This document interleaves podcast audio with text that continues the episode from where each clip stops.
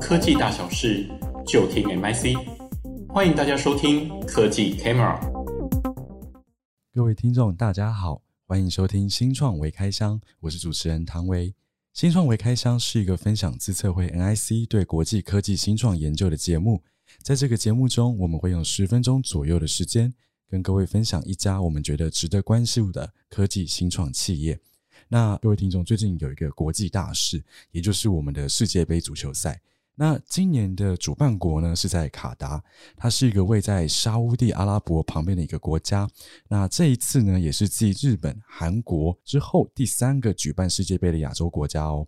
但各位听众知道吗？跟大家分享几个小小的冷知识，就是这次的举办世界杯是历史上花最多最多钱的世界杯。那哎，我邀请我对面的那个共同主持人一起来，呃，猜猜看，这次大概花了多少钱呢？哎，对这个没有概念哎，该不会超过一千亿美元吧？哦，远远超过一千亿美元。这一次啊，我们总共花了两千两百亿美金来办这一次的世界杯。那就是这样子，到底贵不贵？可能大家可能没有一个概念。那跟大家来说一个比较值的概念好了。上一次我们在俄罗斯的世界杯才花了一百一十六亿美金哦。所以其实来吉亚，你看看这大概这样花了，大概差了多少倍的差距？是不是大概有二十？对对对，二十倍，大概有二十倍。那这个钱都花在哪呢？其实很有趣的是，因为曾经有人担心在卡达办世界杯会太热啊，所以卡达在每一个足球场上面都装了空调，所以你在比赛的时候，你是可以在室温二十五度的这个情况下去比赛的。这个真的是非常非常的夸张。对对哇，原来如此。对对对，那今天为什么会带到世界杯这个题目呢？是想跟大家说明，就是其实我们往往在看一些体育直播的赛事的时候啊，是不是都会有不同的视角的摄影机在进行直播？不管是看到整个球场，或是球员进球、观众席、特写等等的画面。那我今天想请各位听众一起跟我想象一下哦，如果我今天有一个服务是。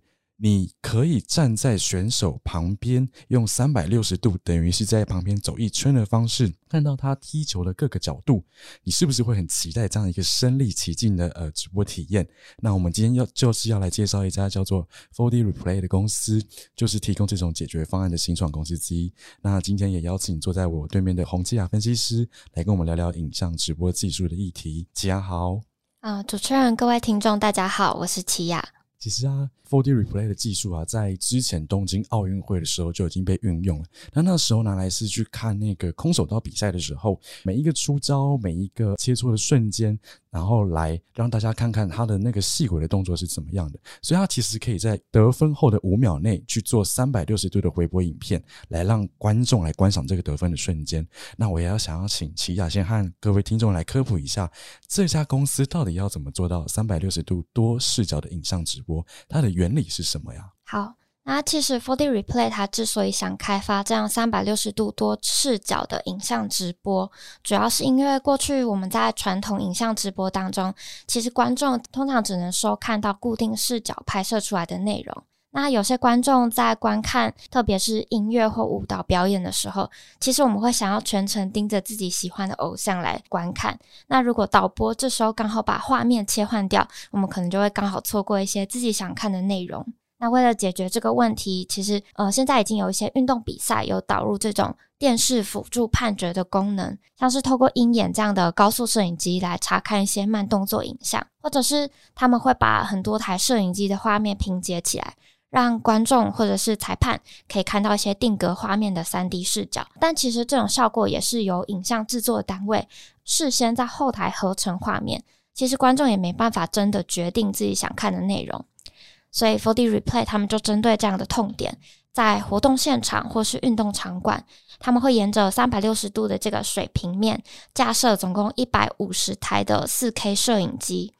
那你就可以想象，如果这个摄影机全部对着场上同一个物件进行拍摄，不同相机捕捉到的画面视角大概就会差个三到五度。那当我们把这些影像画面全部串联起来的时候，就可以看到一段顺畅的三百六十度旋转画面。诶，所以请问綺雅，那那个 Four D Replay 当中的那个 Four D 是什么意思啊？那四个 D 大概代表什么意思？它这里的四 D 其实就是过去的三 D 再加上时间的这个要素。像我们过去看到的是定格画面的三 D 立体视角，那 Four D Replay 呢是可以让观众边看行进中的直播影像，边旋转画面。那后台的影像系统就会自动帮我们切换到对应的摄影机。哦，所以。其实我之前也有在跟奇雅聊这个议题的时候，我觉得这个很有趣。就是我们大家想象一下，就是说，4D Replay 它在摆摄影机的时候，并不是说只要一台、两台就可以去做出这件事情，而是每隔六十度就要有一台摄影机。我不知道我这样有没有讲错？是、哦、大概每隔五。三度吗？三到五度，三到五度我讲错了。应该是说三百六十度里面大概需要呃好几十台这样的摄影机，它才有办法完成我们刚刚提到的三百六十度直播多视角的这一个功能。所以不管是在摄影棚，甚至是在大的足球场，可能都需要大概至少一百台左右吧，对不对？呃，小的场地的话可以到几十台，几十台，大概五十台左右。是是是是是。那刚上期啊，帮我们提到，就是它有一个后台可以自动帮我们切换对应摄影机的影像系统。那它大致上是怎么去做处理的呢？其实整体来说，4D Replay 会先根据客户的需求规划他们场地总共需要几台摄影机，然后架设在哪些位置。接着，他们也开发了一套可以串联多台摄影机的时间切片影像技术。那他们把这个技术也申请到了十八项的专利。那这套核心技术呢，可以让来自不同视角的摄影机可以同步拍摄，并且合成画面。那他们也会把这个画面呢输出到终端装置。那这个输出影像大概会有两个类型，第一种就是我们从电视频道来收看转播。那这时候 4D Replay 就会让导播选择一些精彩画面重播的最佳视角，并且在二到五秒内输出这个三百六十度的画面。再由现场的即时转播车来播出。那如果是观众想要收看跟操控内容的话，因为收看人数很多，再加上如果每个人都要及时切换视角的话，其实需要相当庞大的数据传输。因此，4D Replay 就会将前面这段收集到的影像数据全部上传到五 G 云端的伺服器，再透过五 G 大频宽跟低延迟的特性。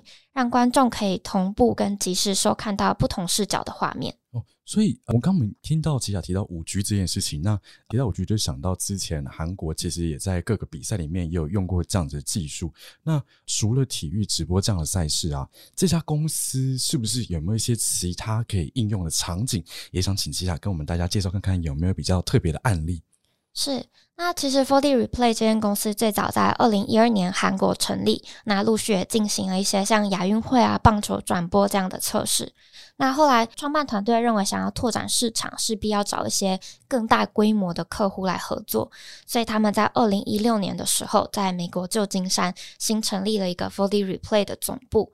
那也利用过去累积的这些经验，建立像 NBA 或 MLB 这样的体育联盟合作机会。诶他们有跟 NBA 跟 LB 这样的体育联盟合作，那为什么可以跟他们这样达成合作？我觉得这个还蛮有趣的。